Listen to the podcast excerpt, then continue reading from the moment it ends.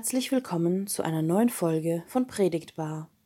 Ich freue mich sehr, heute schon zum zweiten Mal eine Predigt von Livia Wonnert-Stiller präsentieren zu dürfen. Ihre erste Predigt hört ihr in Folge 6 über die Wunder bei der Hochzeit zu Kana. Bei ihrer heutigen Predigt handelt es sich um ihre Predigt zum Frauensonntag, der dieses Jahr unter dem Thema In den Tagen Jaels gestanden ist. Livia Wonnert-Stiller macht sich auf die Suche nach den Rollenbildern in dieser Erzählung und nach den Rollenbildern in unserem Leben. Die Erzählung möchte irritieren, sie spielt mit unseren klassischen Vorstellungen. Übrigens, wenn euch unser Podcast gefällt, folgt uns doch auf Facebook oder Instagram, schreibt uns eure Gedanken zu diesem Thema und diskutiert mit uns. Viel Spaß mit dieser spannenden Predigt. Wir hören uns dann nächste Woche wieder. Die Lesung für den Frauensonntag steht im Buch der Richter und Richterinnen, Kapitel 4 bis 5. Ich fasse die Erzählung zusammen. Die Geschichte spielt vor etwa 3250 Jahren im kanaanäischen Bergland, wo die zwölf Stämme Israels leben. Nach ihrer Befreiung aus Ägypten hatten sie sich dort angesiedelt und wurden aber zunehmend von den umliegenden kleinen kanaanäischen Stadtkönigtümern bedroht. So leiden die Israeliten und Israelitinnen schon seit 20 Jahren unter Sisera, dem brutalen und gewalttätigen Feldherrn des kanaanäischen Königs. Mit seinen 900 eisernen Kriegswagen gilt er als unbesiegbar. In der folgenden Geschichte wendet aber eine andere Frau, nämlich Jael, das Schicksal ihres Volkes. Hört es doch selbst. In den Tagen Jaels Jael steht da. Die Luft im Zelt ist stickig, fast zum Schneiden. Ihr Herz rast, an ihren Händen ist Blut. Am Boden liegt Sisera, ein gefürchteter Krieger.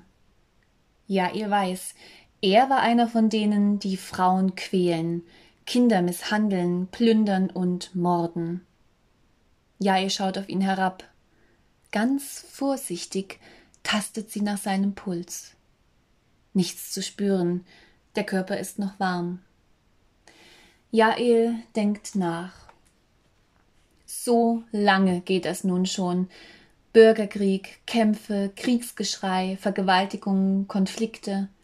Alle versuchen nur irgendwie durchzuhalten, Tag für Tag. Es musste sich endlich etwas verändern. Sie musste einfach handeln. Jetzt ist Sisera tot. Er kann nun niemanden mehr verletzen, keinen Schaden mehr anrichten, denkt Jael sich. Wenn ich versuche, mich in Jael hineinzuversetzen, spüre ich da vor allem eins, eine unaushaltbare Wut. Wut gegenüber den grauenvollen Taten der Kriegsführer, Wut gegenüber dieser ganzen Sinnlosigkeit des Mordens. Schwer fühlt sich das an. Jael kann diese Wut nicht mehr unterdrücken. Sie lebte in einer Gesellschaft, in welcher ihre Stimme als Frau nicht gehört wurde und die Wut über diese ganze Ungerechtigkeit immer größer in ihr heranwuchs. Aus dieser unerträglich gewordenen Wut wird schließlich Gewalt geboren. Wohin mit meiner Wut heißt ein Buch der US-amerikanischen Psychologin Harriet Lerner. Sie beschreibt darin, dass es oft Frauen sind, die ihre Wut unterdrücken, Gefühle für sich behalten, um des lieben Friedens willen. Ein dickes Fell kriegen, das ist vielleicht ein gut gemeinter Ratschlag, aber auch das kann kaputt machen, hart und stumpf, krank und depressiv. Dort, wo wir uns hinter unseren Mauern verstecken und unseren Schmerz verdrängen, kann er sich in Wut verwandeln. Wut, die wie ein Pulverfass zur Gefahr wird, unkontrolliert entladen zu werden. In den Tagen Jaels waren die Wege verödet. Die höchstwahrscheinlich fiktive Geschichte um Jael wirft viele Fragen auf. Und genau das möchte die Geschichte, denke ich, auch bewirken. Die Geschichte möchte irritieren, indem sie nämlich die Rollenbilder bewusst verdreht. Aktive Frauen und passive Männer, das war für eine männerdominierte Gesellschaft damals völlig absurd und unüblich. Jael handelt als Frau autonom, trifft eigenständig eine Entscheidung, wird bewusst zur Täterin, die nicht mehr stillschweigend den Kriegsvergehen zuschauen will, sondern ihr Schicksal mutig in die Hand nimmt. Das ist eine Geschichte, die mit den Rollenbildern spielt und dabei auch noch in unsere Wirklichkeit spricht. Wie sieht's da eigentlich aus mit unseren heutigen Rollenbildern von Männern und Frauen? Wann ist eine Frau eine Frau? Es ist ja teilweise erschreckend, welches Bild nach wie vor von Frauen vermittelt wird. Im Fernsehen, in der Werbung, in Filmen und Serien. Frauen sind oftmals diejenigen, die sich selbstverständlich für die Kinder sorgen, sich um den Haushalt kümmern, putzen, kochen, backen. Frauen sind Ehefrauen, immer freundlich, stets liebevoll und sexy zugleich. Sie haben Männern einen guten Weg zu ebnen, stehen selbstverständlich still und leise, im Hintergrund sind bescheiden und haben bloß keine eigene Meinung.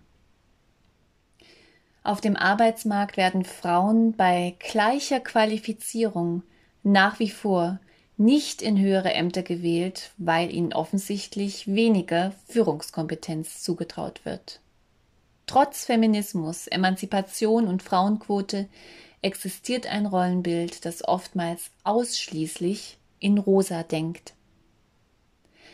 Aber unter dem gesellschaftlich vorgelebten Rollendenken leiden auch Männer. Wann ist ein Mann ein Mann? ist der Titel eines bekannten Liedes von Herbert Grönemeyer, in welchem es über Männer heißt. Männer führen Kriege, Männer sind schon als Baby blau, Männer rauchen Pfeife, Männer sind furchtbar schlau. Männer haben's schwer, nehmen's leicht, außen hart und innen ganz weich, werden als Kind schon auf Mann geeicht, wann ist ein Mann ein Mann? Wann ist ein Mann ein Mann? Wann ist eine Frau eine Frau? Und wen interessiert das überhaupt? Was geht es mich überhaupt an, das von außen zu beurteilen? Viele leiden stark unter der ihnen von außen zugeschriebenen Rollenzuteilung, weil sie sich selbst nicht damit identifizieren können. Es gibt viele Lebensformen und nicht nur rosa und hellblau. Das Leben ist bunt und schimmert in allen Farben. Heute wie damals. In den Tagen Jaels waren die Wege gewunden. Nach der Tat ist es ganz still im Zelt. Ruhe kehrt ein. Das hatte man nicht von dir erwartet, Jael, dass du den Sieg erringst. Das war unüblich, Jael, dass du einen Krieg entscheidest. Das entsprach nicht deiner Rolle, Jael, dass du Sisera tötest. Ich will nicht töten, Jael, nicht einen Krieg entscheiden und keinen Sieg erringen aber ich will stark sein, entschlossen und mutig in Momenten, in denen ich etwas verändern kann. Ich will streiten, wenn ich mich so gegen Ungerechtigkeit einsetzen kann.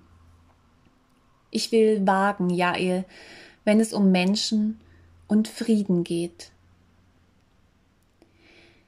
In den Tagen Jaels waren die Wege verödet und die auf Pfaden gingen, mussten gewundene Wege gehen, so heißt es im Predigtext. Liebe Gemeinde, manchmal gehen auch wir auf öden Pfaden, erkennen nicht die Vielfalt und die Farben des Lebens, sind gefangen in eigenen Vorurteilen und Rollenbildern. Auch heute sind Wege manchmal gewunden und nicht geradlinig. Und manchmal gehen wir selbst verschlungene Pfade, bis wir ankommen, bei uns selbst und anderen. Amen.